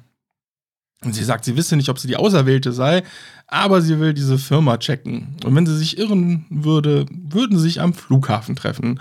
Und so trennen die beiden sich. Ja, wir befinden uns in der 21st Century Recyclinganlage in Jerusalem, Ohio. Yeah! Yeah! Jesus! Jerusalem! hatte, hatte ich in diesem Podcast schon von Holy Land erzählt? Nee, was ist das? Es gibt Orlando, ne? Ja. Äh, Das Eldorado für Freizeitparks. Ja, ich war, da war Und ich ja auch schon mal. Ich war irgendwie in dem äh, Universal Parks da irgendwie in Orlando, Florida. Das war ziemlich Mhm. cool. Nur zu empfehlen, genau. Und ganz in der Nähe von diesem Universal, da gibt es noch einen Park, der nennt sich Holy Land. Wirklich. Äh, wirklich, da ist alles, also das heilige Land, wie es damals aussah. Seltsamerweise auch mit Ventilationsauslässen, äh, aber ist egal. Für die Klimaanlage. Und da gibt es auch Schauspieler, da trägt auch, glaube ich, mehrfach am Tag einer das Kreuz und rennt da durch die Straßen. Und da fahren tatsächlich diese hier aus diesem Bibelgürtel, die ganzen Leute fahren da hin und die finden das so toll. Es gibt den Film Religious, wie hieß der noch? Wie wird der ausgesprochen? Religious oder so? Ist von den Borat-Machern oder so. Und da gibt es auch Szenen draus. Also kann man sich auch angucken. Und das, das sind echt Leute, die sagen, jetzt weiß ich endlich, wie es im Heiligen Land aussieht. Ja klar, in einem Themenpark, da erkennt man genau. genau, wie es im Heiligen Land aussieht. Natürlich, die Amis Deswegen schon jetzt gerade meine Reaktion. Also, Geil. ja, Ja, sind schon ein bisschen verrückt. Ja, ja, also Orlando, also du hast da eben, wie gesagt, diesen Universal Park, also von den Universal Studios, dann hast du ziemlich in der Nähe auch das Walt Disney World Resort von in Orlando, Florida. Also es ist jetzt nicht das klassische Walt Disney äh, ähm, Ding, das ist ja irgendwo, wo ist das denn eigentlich? Walt Disney. In Anaheim bei Los Angeles. Genau, genau. Und es ist Da halt war das erste, ja, aber das war seine große ähm, ja, Vision Ja. von Disney. welches Also jetzt? Walt Disney zumindest und Das in LA oder das in das? Disney World. Das Disney Das in Anaheim, klar, hat er auch äh, aufgebaut, Ja. aber seine große Vision war so eine richtige, deswegen hat er auch Orlando Ja. ausgesucht, weil da viel Platz war, etc. Er hat sich das wirklich etwas größer vorgestellt. Ja. Leider hat das nicht mehr mitbekommen, ist vor, äh, vor der Eröffnung gestorben. Mhm. Ja, aber in Orlando gibt es echt äh, einiges an Ja, Themenpark. eben, da hast du so viele Freizeitparks. Ich weiß noch, als wir diesen Universal Park da waren, äh, wie heißt denn das eigentlich? Heißt das Universal Park? Ich weiß es gar nicht. Ja, Universal Studios Universal und Studios äh, der Park, ne? zweite Park Genau. da dran ist ähm, Island of Adventure. Adventures, genau, ja. Und äh, da waren wir dann irgendwie in diesem Harry Potter Schloss, haben so ein Harry Potter 3D-Ride gemacht, haben Butterbier getrunken, waren im Minions 3D-Ride und so. Also es war schon sehr cool. Dann gab es auch, gibt es natürlich diese, wie es im Park ist, klassisch irgendwie alle so und so viele Stunden gibt es dann diese Paraden. Und dann gab es dann eine Parade, wo die Minions gekommen sind. So, das war auch ziemlich cool. also ja, das war irgendwie, wann war das bei meiner USA-Rundreise 2012. Und, und ja, also irgendwie ist da viel in, in Orlando, ja. Wie man sieht, für religiöse Leute, vielleicht Gibt's sollte man mal nach Holy Land. Wir sind in dieser 21st Century Recyclingsanlage in Jerusalem, Ohio. Und Gates und Kevin befinden sich im Innern der Anlage. Und Gates sagt, die Sonne wird sich in Finsternis und der Mond in Blut verwandeln. Deinetwegen, mein Sohn. Wollen Sie mir deshalb wehtun? Es ist keine Frage des Wollens. Du musst sterben, Kevin. Für alle. Damit das neue Zeitalter kommen kann. Das verstehst du doch, oder? Gates sieht Bluttropfen auf dem Boden und prüft Kevins Hände. Sie bluten durch die Verbände. Die anderen waren alle falsche Propheten. Du bist der einzig wahre unter den Zwölfen. Als Gates nach Kevins Kehle greift, erscheint Scully und zielt mit ihrer Waffe auf Gates. Halt, Bundesagentin, ich bin bewaffnet, lassen Sie ihn los, lassen Sie ihn sofort los. Und äh, Gates zieht aber Kevin vor sich her und sie weichen zurück. Es gibt nichts zu besprechen. Ich wurde herbeigerufen. Er und Kevin schlüpfen hinter ein paar Stapel recycelten Mülls. Scully verfolgt sie aber Gates schubst einen Stapel um und versperrt ihr den Weg. Dann trägt der Kevin die Treppe hinauf zu einer Häckselmaschine, während Scully versucht, um die Hindernisse herumzukommen. Und Kevin nur so, nein, lassen Sie mich los, lassen Sie mich los. Oh. Ja, also es ist sehr authentisch, wenn ich versuche, einen kleinen Jungen zu sprechen. ähm, Gates startet die Häckselmaschine. Er hebt Kevin hoch, als wolle er ihn in die Maschine werfen, gerade als Scully das untere Ende der Treppe erreicht. Sowohl Gates als auch Kevin verschwinden hinter der Kante und Scully, nein! Scully rennt die Treppe hoch und sieht Blut in den Klingen des Häckslers. Als sie sich nach vorne beugt, sieht sie Kevin an einem Vorsprung hängen. Kevin, halt dich fest, halt dich fest! Sie greift nach unten, ergreift Kevins Hand und zieht ihn hoch auf das Gitter der Plattform und sie umarmen sich. Kevin meint, ich wusste, dass sie kommen würden, und Scully hält sich an ihm fest. So, wir sind zwei Tage später. Kevin und Scully sind in einem Schlafzimmer des Heims. Kevin hat gerade seine Sachen fertig gepackt. Scully fragt nur, bist du bereit? Und Kevin lächelt und sagt Danke. Er streckt die Hand aus, um Scully die Hand zu schütteln. Sie dreht seine Hand um und sieht keine Anzeichen einer Wunde auf seiner Handfläche. Dann schüttelt sie sie. Kevin beginnt zu gehen. Vielleicht sehe ich dich irgendwann wieder. Kevin sieht sie noch einmal an. Das werden sie. Karina Maywald, die Sozialarbeiterin, ruft aus dem Gang. Bist du fertig, Kevin? Kevin geht, Scully wendet sich von der Tür ab und schaut nach unten, als Mulder eintritt. Sie fährt sich mit einer Hand über die Augen, als Mulder ihren Mantel hochhebt und ihr hineinhilft. Mulder fragt, geht's Ihnen gut? Ja, ich glaube schon. Wir haben noch ein paar Stunden bis zu unserem Flug. Ich habe dem Sheriff gesagt, dass wir vorbeikommen und eine formelle Erklärung über Gates Tod abgeben. Scully, ich würde es begrüßen, wenn Sie das alleine machen würden, Mulder. Ich habe etwas zu erledigen. Mulder nur so, in Ordnung. Scully, ich sehe Sie dann am Flughafen. Kleine Anmerkung, ich glaube nicht, dass es okay ist für die Polizei, wenn es um den Tod eines Menschen geht. Äh, Scully die einzige Zeugin ist, die das quasi gesehen hat von den beiden Bundesagenten, dass Mulder dann die Aussage über Hörensagen alleine treffen darf. Ich glaube nicht, dass das okay ist. Aber gut. Vielleicht darf das ein Special Agent wie Mulder halt, ne? Natürlich. Ja. Wir sind, letzte Szene in einer Kirche. Scully ist in einem Beichtstuhl. Segnen Sie mich, Vater, denn ich habe gesündigt. Es sind sechs Jahre seit meiner letzten Beichte vergangen und seitdem habe ich mich von der Kirche entfernt. Ich bin mir nicht sicher, warum genau. Der Priester, sind Sie gekommen, um zu beichten? Nein, es gibt einen Mann, mit dem ich zusammenarbeite, einen Freund. Und normalerweise kann ich diese Dinge mit ihm besprechen. Aber nicht das, Pater. Glauben Sie an Wunder? Der Priester, natürlich, ich sehe sie jeden Tag, die aufgehende Sonne, die Geburt eines Kindes. Nein, ich spreche von Ereignissen, die sich nicht erklären lassen. Dinge, die, ich glaube, dass sie mir geholfen haben, das Leben eines kleinen Jungen zu retten. Aber jetzt frage ich mich, ob ich sie überhaupt gesehen habe, ob ich sie mir nicht nur eingebildet habe. Warum zweifeln Sie an sich selbst? Weil mein Partner sie nicht gesehen hat. Er hat nicht, er hat ihnen nicht geglaubt und normalerweise glaubt er. Er glaubt ohne zu hinterfragen. Vielleicht waren sie nicht dafür bestimmt, von ihm gesehen zu werden, vielleicht waren sie nur für sie bestimmt. Ist das möglich? Bei Gott ist alles möglich. Hey, bei Gott ist alles möglich. Ein geiler Slogan. Sollte sich die Kirche vielleicht patentieren lassen. Bei Gott ist alles möglich. Vielleicht haben sie diese Dinge gesehen. Das klingt wirklich wie so ein Werbeslogan. Gott braucht Wahlplakat. Genau. genau. so ein Bild von so einem, so einem leuchtenden Sonnenstrahl aus dem Himmel und dann darunter, Sie kennen mich. Gott. Oh, ich muss gerade an Dogma denken. Oh, Kumpel ja. Jesus. Oh, Dogma ist ja übrigens, ich würde ihn so gern mal wieder sehen. Und das ist ja einer der Filme, die man nirgendwo mehr sehen kann. Also, weil die im Stream auch nicht mehr, kannst du nicht mehr kaufen und so. Die sind irgendwie out of print oder es ist so krass. Ich glaube, ich habe mal gesehen, ich glaube, der schwirrt irgendwie illegal auf YouTube rum. Aber ansonsten ist, kannst du Dogma nicht mehr sehen quasi. Es ist echt schade. Weil ich fand den auch echt cool. Auch mit Jay und Silent Bob irgendwie und, und, und auch Ich mag die Kevin Smith-Filme, ja. Und diese Idee, dass das halt Gott eine Frau ist, gespielt von Alanis Morissette. ist schon sehr geil. Ich bin der Metatron. Alan Rickman, grandios. Ach, schön. Ähm, also genau, bei Gott ist alles möglich. Vielleicht haben sie diese Dinge gesehen, weil sie es mussten, um meinen Weg zurückzufinden. Manchmal müssen wir den Kreis schließen, um die Wahrheit zu finden. Scully sieht den Priester an. Warum überrascht sie das? Meistens macht es mir einfach Angst. Angst?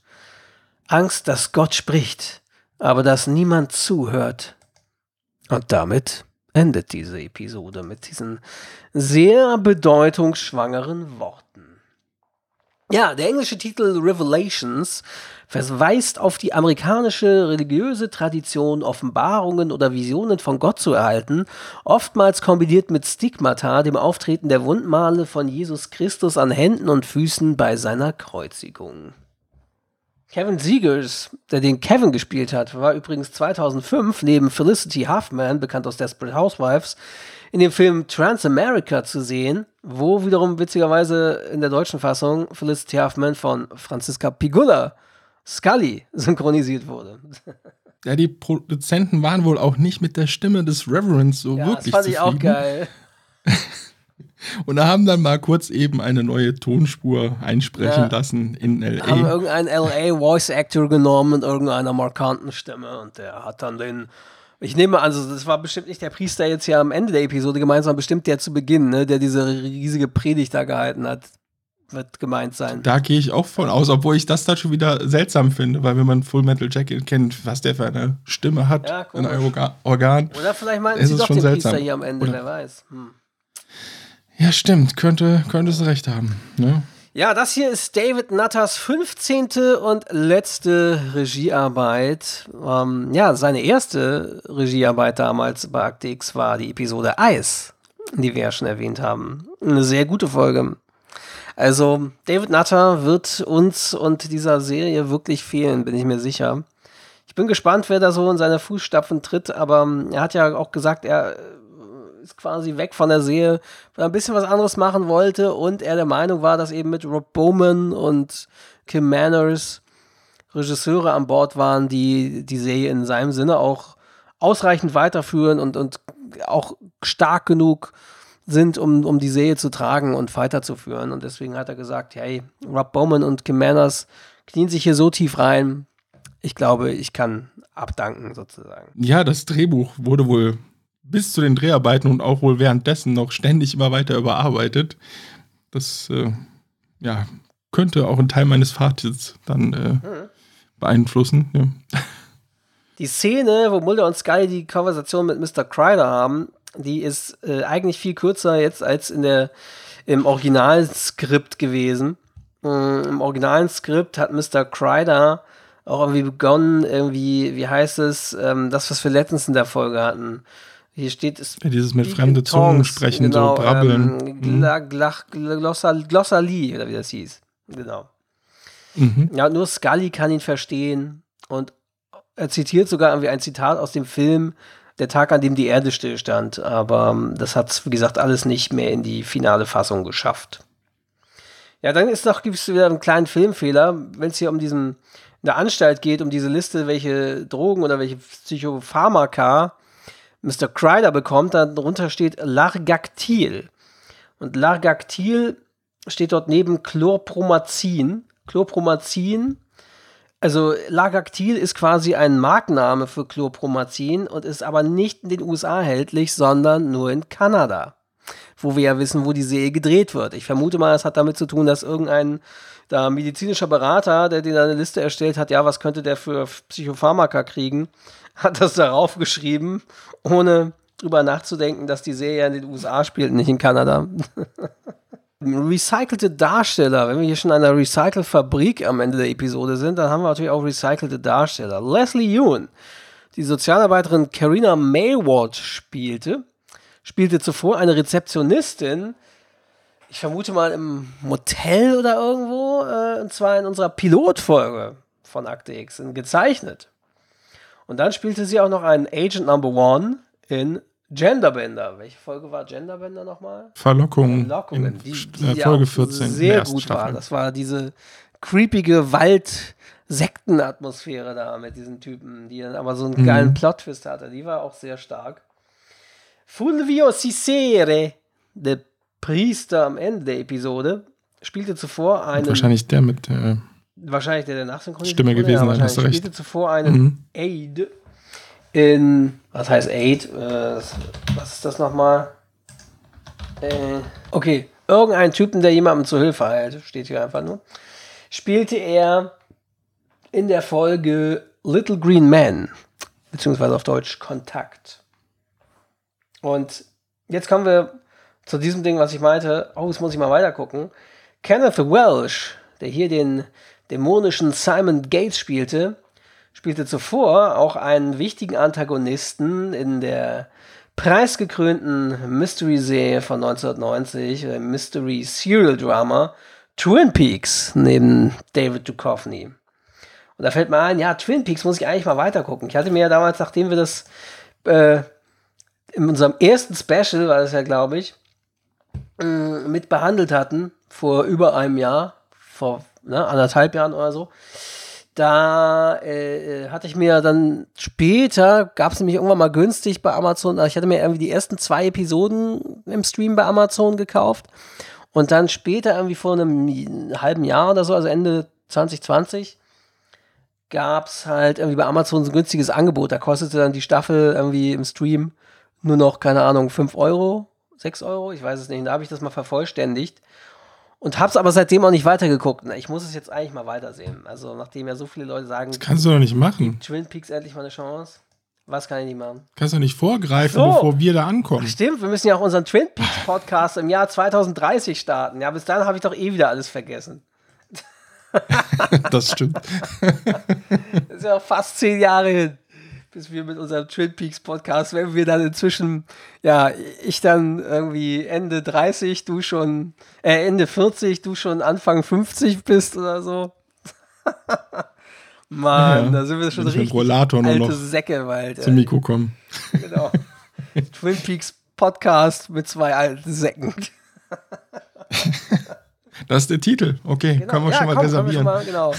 äh, Twin Peaks Podcast mit zwei alten Säcken, genau. Das müssen wir auch immer so sagen. Neue Folge vom Twin Peaks Podcast mit zwei alten Säcken. Schön. Ja, und diese Folge tauscht natürlich aus, so ein bisschen, äh, kommen wir auch gleich zum Fazit, dass das Scully hier die Gläubige ist, die Believerin und äh, Mulder eher der Skeptiker.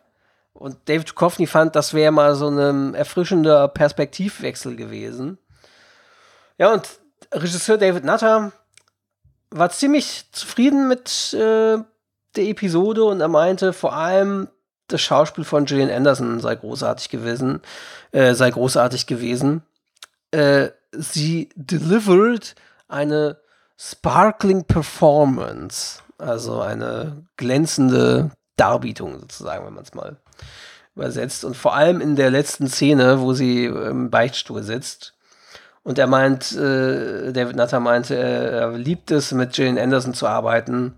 Und sie sei so eine tolle Darstellerin, die vom Innen heraus quasi Emotionen darstellt und so. Und ja, war sehr begeistert quasi bei seiner letzten Regiearbeit in der Serie nochmal. Genau, damit kommen wir zum Fazit. Olli, wie fandst du es? Leider nicht so gut. Um es kurz und knapp zu machen, ich, ich, ich komme ich komm einfach nicht damit klar, wie einfach äh, Scully jetzt auf einmal glaubt und so. Ich weiß nicht, das passt irgendwie nicht zu dem, was ich bisher von ihr gesehen habe. Deswegen kam das für mich, ich fand es einfach zu extrem. Bei der See war es ja noch so, dass der Vater gestorben ist und so, dass sie da so ein bisschen Hintergrund hatte, warum sie eventuell glaubt. Aber hier, ich weiß nicht, es kam, kam mir nicht glaubwürdig für mich rüber. Ich fand das auch viel zu einfach, dass sie da. Sie hält es, sie hält es Mulder ja auch immer vor, ne, dass er einfach so leichtgläubig ist und nicht auf Beweise und so zurückgreift. Und hier ist sie komplett genau wie ein Mulder. Aber ich weiß nicht, sie, sie glaubt einfach. Ich meine, die Autopsie wird ja auch gar nicht weitergeführt von dem Owen. Ob es da vielleicht eine Erklärung gibt, warum er nicht verwest oder so, das kommt ja auch gar nicht mehr zur Sprache. Es geht hier wirklich nur rein um diesen Glauben und das, das hat mich zumindest nicht erreicht. Und ich fand deswegen die Folge, muss ich gestehen, habe ich mich auch so ein bisschen durchgequält. So, also mir hat sie leider nicht gefallen. Also darstellliche Leistung war wirklich gut, top. Wie gesagt, auch als ich schon diesen Blick hatte bei der Autopsie, mhm. dachte ich echt gut gespielt. Und ähm, ja, aber für mich, also mich hat es einfach nicht erreicht. Entschuldigung. Vielleicht ist es für jemanden. Hm? Was ist das dann? Für mich ist es eher drei Minus. Wie gesagt, technisch ja in Ordnung. Aber nee, ich kam irgendwie, ich kam, wurde mit der Folge einfach nicht warm ich, ich glaube einfach diesen, auch dass Mulder so komplett gar nicht auf sie zugeht. Das ist, also der ist genauso vom Charakter her, das passt irgendwie nicht zu, zu einem Rest. Ich meine, Scully glaubt ihm ja auch immer so ein bisschen, so ein Stück. Aber hier, er macht sich die ganze Zeit auch so, so eine Art, so ein bisschen lustig über sie und ihren Glauben. Das glaube ich auch nicht. Also ich glaube nicht, dass Mulder so wäre. Nicht nach der Zeit, die sie schon miteinander verbracht haben. Vielleicht am Anfang oder so. Aber deswegen, für mich waren beide ja. Rollen, also so wie sie geschrieben sind, die passten für mich einfach nicht. Und deswegen habe ich da, ich weiß nicht, wie gesagt, die Folge bin ich nicht mit warm geworden. Technisch war es wirklich gut, waren wieder auch coole Lichteffekte, Lichtschatten auf dem Gesicht etc. Das war alles wieder top. Aber ja, die Geschichte packte mich halt leider nicht. Wie siehst du das? Denn? Interessanterweise, unser Head-Autor Michael Langner hat mal wieder die Good Cop, Bad Cop Geschichte, führt er jetzt fort, was in letzter Zeit war. Ich fand die Folge eigentlich ganz gut und habe mich sehr unterhalten gefühlt und ich hätte der sogar fast eine 2 Plus oder sowas gegeben. Aber was du schon sagst, das, das sind auch die Sachen, die mich gestört haben. Dieses, vor allen Dingen das, ja, also Scully jetzt hier so schnell glaubt, das kann ich noch vielleicht kaufen, gerade weil sie ja auch, es gab ja auch schon Episoden, die sich um ihren Glauben drehten und sie hat ja ihren Glauben wiedergewonnen in dem Sinne. Das kann ich mir schon vorstellen, dass sie halt so für Wunder dann doch irgendwie offen ist. Aber dass halt dann jemand wie Mulder zum Komplettskeptiker wird und das alles überhaupt nicht für möglich hält, auch nicht, dass das, also das, das ist halt irgendwie, ja, das ist halt irgendwie unlogisch. Also gerade was die beiden zusammen durchgemacht haben und was Mulder auch schon erlebt hat, warum sollte das nicht möglich sein, dass da ein Typ rumläuft mit, mit die Leute mit einer Hand erwirkt, die ja. Hitze hat, keine genau. Ahnung, dass das Mulder das nicht, weißt du, typischer Monster of the Week, so, es ist, es ist seltsam, nur weil sich quasi mit um Religion oder Glauben mitdreht, als wenn Mulder da ablockt. Man kann zwar verstehen, warum, weil Mulder natürlich sein Glauben total verloren hat. Denn wie er ja sagt, er hofft jeden Tag auf ein Wunder, weil er immer noch hofft, dass seine Schwester wiederkommt. Und deswegen hat er quasi seinen Glauben verloren. Aber dass er halt überhaupt nicht offen ist für da übernatürliche Erklärungen und Herangehensweise, das ist halt echt strange. Und bei, bei der Satan-Folge mhm. zum Beispiel, da ist er auch so ein bisschen dann, dann mhm. offen in die Richtung. Ist ja nicht so, dass er da komplett zumacht ja. oder so. Deswegen er sieht ja auch was, dass da irgendwas ja. ist. Also, ich weiß es nicht. Das ist halt komisch. Und was mich auch noch ein bisschen gestört hat, hier der, der, der wie heißt er, hier, der, der von Kenneth Welch gespielte, der Gates. Da wird ja überhaupt keine Erklärung dafür abgegeben, warum dieser Typ diese Fähigkeit hat, da mit seinen bloßen Händen irgendwie eine Grillparty zu veranstalten. Mhm. Ähm, ich meine, es wird angedeutet, er war in Jerusalem, bla bla bla bla, und hat irgendwie dieses Jerusalem-Syndrom oder so, aber wieso hat er jetzt diese Fähigkeit? Wieso ist er quasi wie das Böse oder, oder handelt für das Böse oder, oder Satan oder wie auch immer und hat plötzlich diese Fähigkeit? Das, das, ja. das wurde überhaupt nicht erwähnt oder erklärt oder erläutert, sondern Stimmt, war einfach war so und dann war er tot. So, ne? Also, das war irgendwie auch ein bisschen strange, deswegen. Aber ich fühlte mich insgesamt sehr gut unterhalten und fand das schon sehr, sehr spannend gemacht, spannend inszeniert, wieder toll gefilmt von David Nutter und deswegen ja auch dieses Setting, dieses Grundsetting mit diesem Stigmata-artigen, diesem Krieg zwischen Gut und Böse, finde ich, hat er eigentlich auch noch mehr Potenzial gehabt. Und ja, also ich würde dem eine 2 Minus geben. Genau. Oh ja. Ja. So weit weg waren wir schon lange nicht mehr. Ja, ich sag ja, jetzt hat der unser Head-Autor vertauscht jetzt mit Absicht, macht er jetzt mal hier voll die Twists. Braucht ein bisschen Spannung rein. Damit wir mal ein bisschen unvorhersehbarer werden für, unser, für unsere Hörerinnen und Hörer. Weil ja sonst im Spookyverse schon steht, dass ich immer schlecht bewerte und du immer besser oder keine Ahnung. Auf jeden Fall. Das ist ein alter Eintrag. Ja, das ist ein alter das Eintrag. stimmt, das stimmt. Man müsste es mal wirklich ähm, hier Synth Steph, Steph, Synth Steph von Discord. Ähm, hattet ihr nicht mal irgendwann angefangen, so, ein, so, ein, so eine Liste anzulegen, wer Ja, von uns wie bewertet hat in Schulnoten und so weiter? Beziehungsweise am Anfang hatten wir ja noch keine Schulnoten. Das kam ja auch erst nach ein paar Folgen, dass wir damit angefangen haben. Aber der Grundtenor, wie Olli und ich diese Folgen bewerten, Gibt es da schon einen Durchschnitt, einen Median sozusagen? Wer bewertet was wie meistens? Ähm, Wäre mal interessant, so langsam, so, wo wir uns jetzt so Mitte der dritten Staffel befinden, so eine kleine statistische Auswertung in Form eines äh, Diagramms oder so. Ja, vielleicht könnt ihr ja mal was zaubern. Es wäre auf jeden Fall interessant, wenn das, mal, wenn wir das mal auswerten zum Ende der dritten Staffel. Wer hat wie oft wie bewertet oder bewertet meistens eine Folge so und so? Und ja, das wäre sehr interessant. Oder wann wir uns sehr ähnlich waren mit einer Folge. Oder, oder wie, wie oft wir ähnlicher Meinung waren. Oder wie oft es Unterschiede deutlich doch gibt zwischen unseren Bewertungen. Also, wer zu viel Freizeit und Langeweile hat, kann das ja gerne mal machen. Ich glaube, wie gesagt, äh, Bis Anfang nächsten Jahres. genau, wo, wo wurde das, äh, wo ist das, du sagtest, das gibt es, wo ist das? Auf dem Discord-Channel oder wo ist das? Genau, da gibt es einen Link, Ja. äh, der zu einem Google Docs führt. Okay. Da hatte ich noch mal irgendwann reingeguckt.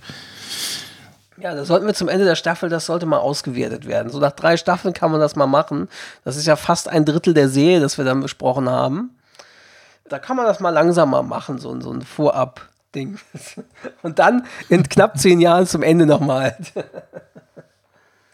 ja. Wenn alles gut geht, ist heute für euch Sonntag, der 22. August. Und dann beginnt langsam, langsam, aber langsam kommt der, der Akte X Herbst. Geht wieder los. Es wird dann hoffentlich kälter und düsterer und gemütlich. Und zwar kommt dann nämlich die nächste Episode schon Anfang September, am 5. September, wenn alles gut geht. Und die heißt Krieg der Kuprophagen. Der Titel sagt mir irgendwas, hier aber ich- kann mich schon wieder kaum dran erinnern. Ich bin wieder raus. Gar keine Erinnerung. Also Aber ich glaub, muss ja es auch nochmal Ich es zwischengrätschen, ne? Nur weil Moore. du da in Berlin so einen super Sommer hattest, ja? Ja. Wir hier in Köln haben nur Scheiße. Wir haben schon Herbst. Für mich ist das alles schon Herbst. Ihr habt die ganze Zeit hier Hochwasserherbst sozusagen, ne? Ja, ja, schon krass. Nur Regen, kalte Hier Temperaturen. überhaupt nicht. ist Herbst. Hier ist also heute auch schon wieder irgendwie 28 Grad und so. Also ich bin froh, wenn es kühler wird und der schöne Akte X Herbst kommt. Ja, freue ich mich schon drauf. Ja, Krieg der Ko Koprophagen. Ich sage immer Koprophagen, will ich mal lesen, aber Koprophagen. Ich glaube, es ist eine Darren Morgan Episode und könnte bedeuten, dass die vielleicht mehr in Richtung Comedy geht. Aber wie gesagt, ich habe keine bewusste Erinnerung daran. Also mal gucken. Ich bin gespannt. Na dann, liebe Liebenden und liebe Zuhörerinnen und Hörer, bis zum nächsten Mal. Bis dann. Ciao. Ciao.